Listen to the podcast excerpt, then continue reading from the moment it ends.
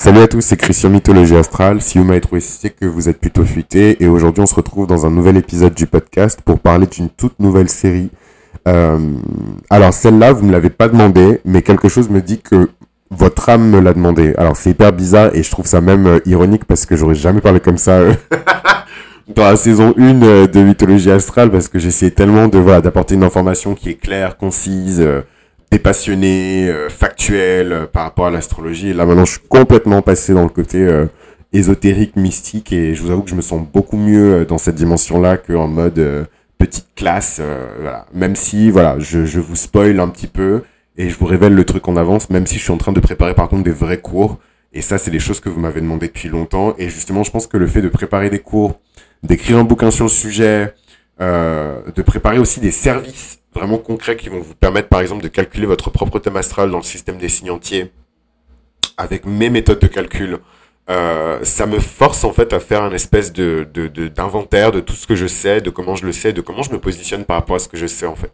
Et, euh, et cette série, c'est un peu la quintessence de ça, je trouve, parce qu'on va parler d'énormément de choses. On va parler de mythologie, on va parler de spiritualité, on va parler de philosophie, on va parler de vérité, on va parler euh, de plein de choses. Et euh, il y a un bouquin qu'on peut utiliser tout au long de cette série euh, pour explorer en fait ces différents, euh, ces différentes dimensions. C'est un bouquin. euh, alors j'ai pas les références exactes parce que j'ai pas préparé. cet épisode-là, c'est, ça fait tellement longtemps que je dois le faire que je pense que l'outline de l'épisode, elle est écrite en lettres de feu dans ma tête.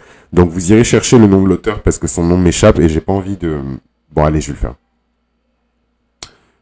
Je vais le faire.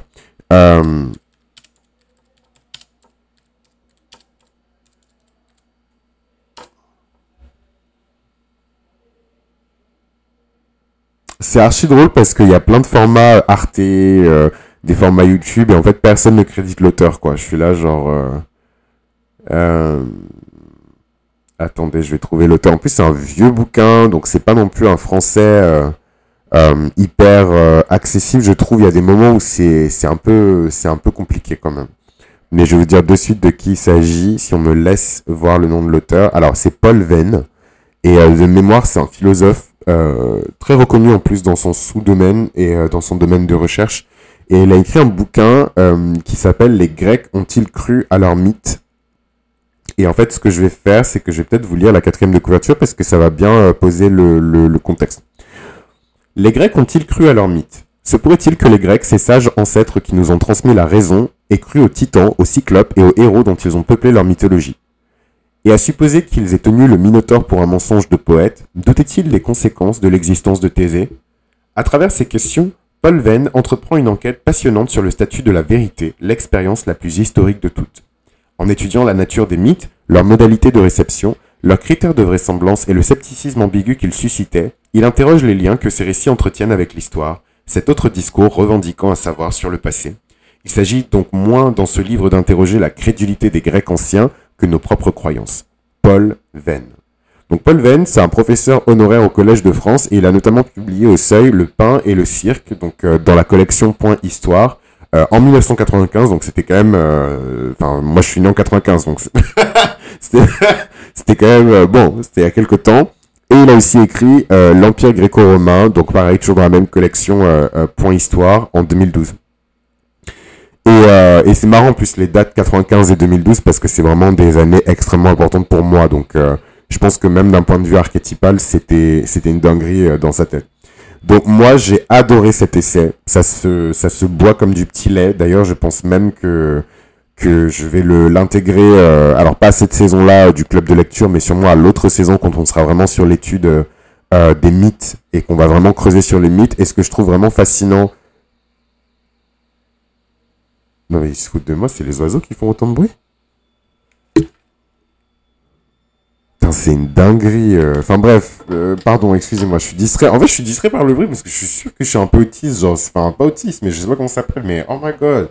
Ça, et il y a deux auditrices qui m'ont dit ça, ils m'ont dit ouais, j'ai écouté tes épisodes, dans tes épisodes, tu disais que t'étais tellement distrait par le bruit, euh, je sais pas quoi. Et là, en fait, c'est leur putain d'alarme de voiture, genre c'est ah. Anyways, euh, et le pire c'est que ça rend marteau en fait le bruit intempestif, genre les gens, euh, c'est dans 20 ans qu'on commencera à dire oui santé mentale, peut-être qu'on devrait pas mettre de la musique partout dans tous les sens et mettre des lois pour encadrer un peu la pollution sonore. Anyways, on revient sur le sujet. donc, donc ouais, donc moi cet essai, il a juste changé ma life intellectuelle et ma vie intérieure. Pourquoi? Parce que il m'a vraiment fait me poser des questions sur la notion de vérité.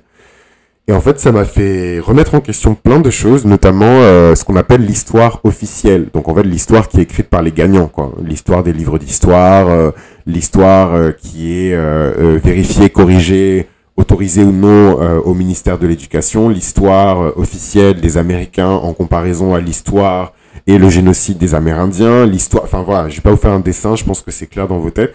Et en fait, il met en exergue, enfin, il met en opposition plutôt euh, la mythologie grecque et donc les bases fondamentales, euh, euh, morales, philosophiques, religieuses parfois, qu'on retrouve dans la mythologie grecque, il met ça en parallèle avec l'histoire, notre histoire en fait, et comment elle a été conçue, comment elle a été écrite. Et il parle beaucoup aussi de la perception des mythes par les Grecs et par les Romains. Et en fait, c'est juste fascinant. Genre moi, je, je vous dis, ça a changé ma vie mentale c'est pas forcément un essai euh, qui est hyper accessible euh, euh, en termes de compréhension et tout, donc je vais pas forcément le recommander à, à, tout le monde, mais il a changé ma life, quoi. Même la vision des, des, mythes a complètement changé.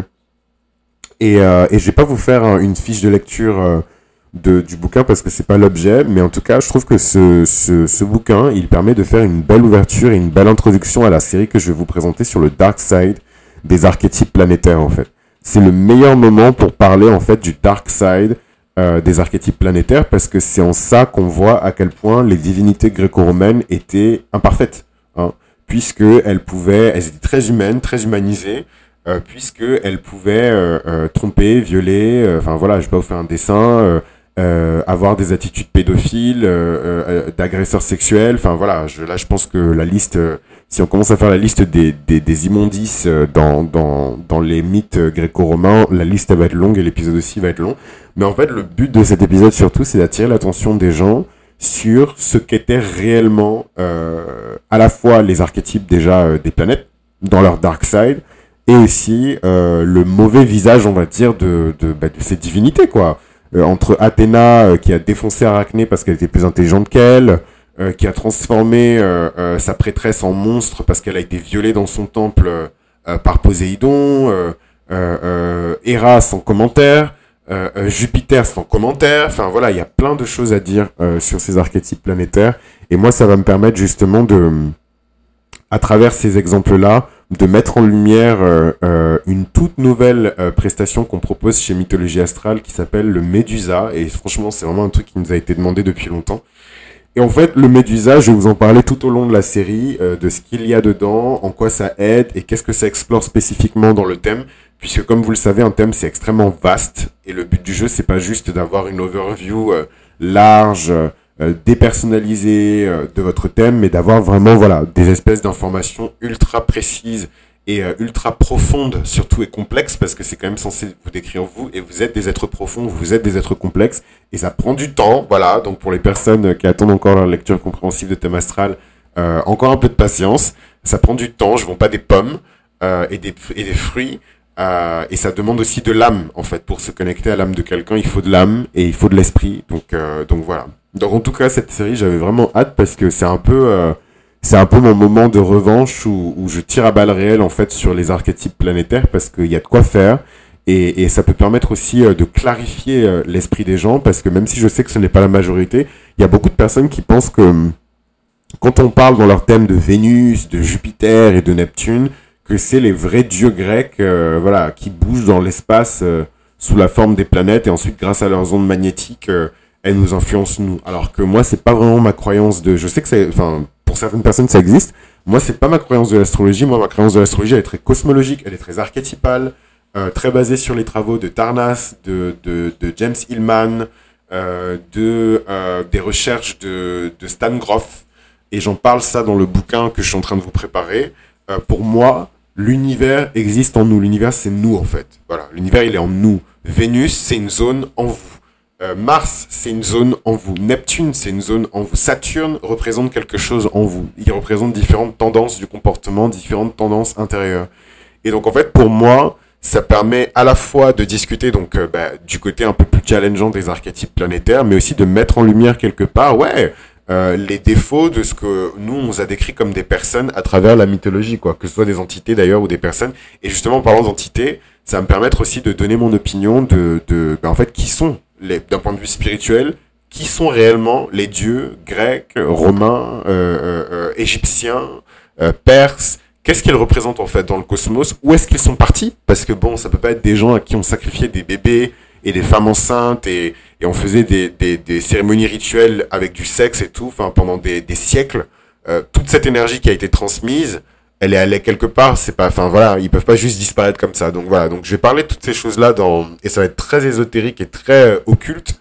Donc pour toutes les personnes qui euh, voilà sont, sont vraiment dans le côté cartésien que je respecte. Hein, de l'astrologie, un peu en mode météo et tout, c'est le moment de partir parce qu'on va pas du tout parler de ça. Là, on va vraiment plonger euh, dans l'astrologie archétypale, on va vraiment plonger dans les archétypes des planètes. Euh, et je sais que c'est quelque chose en plus qui vous a vraiment beaucoup plu parce que moi j'ai accès aux stats et je vois en fait les séries que vous avez le plus aimées. C'est pas nécessairement les séries les plus vues, mais euh, que mes vrais fans qui sont sur euh, le podcast depuis longtemps ont vraiment apprécié et je sais que voilà, quand je parle des planètes, c'est un truc qui, qui vous fait vraiment kiffer, c'est un truc sur lequel non seulement vous passez du temps, mais en plus de ça, vous revenez écouter. Donc euh, donc c'est tout tout good.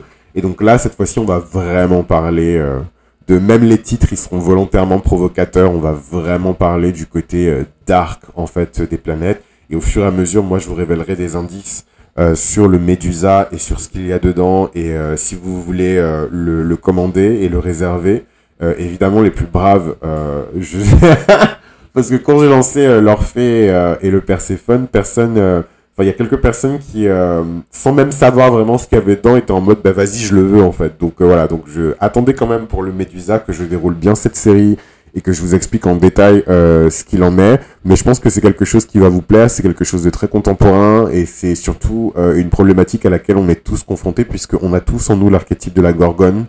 Euh, il se manifeste juste différemment et Dieu merci, il y a plein d'éléments dans le thème, notamment des astéroïdes comme Eris euh, et plein d'autres choses dans le thème qui permettent d'observer euh, ce type de, de, comportement déjà d'un et de deux, trouver aussi les ressources nécessaires en nous pour transmuter justement cette énergie de colère, d'agression et de darkness en quelque chose de positif, d'élevé, d'inspirant et qui entraîne en fait les autres à faire le bien et pas forcément à faire le mal quoi.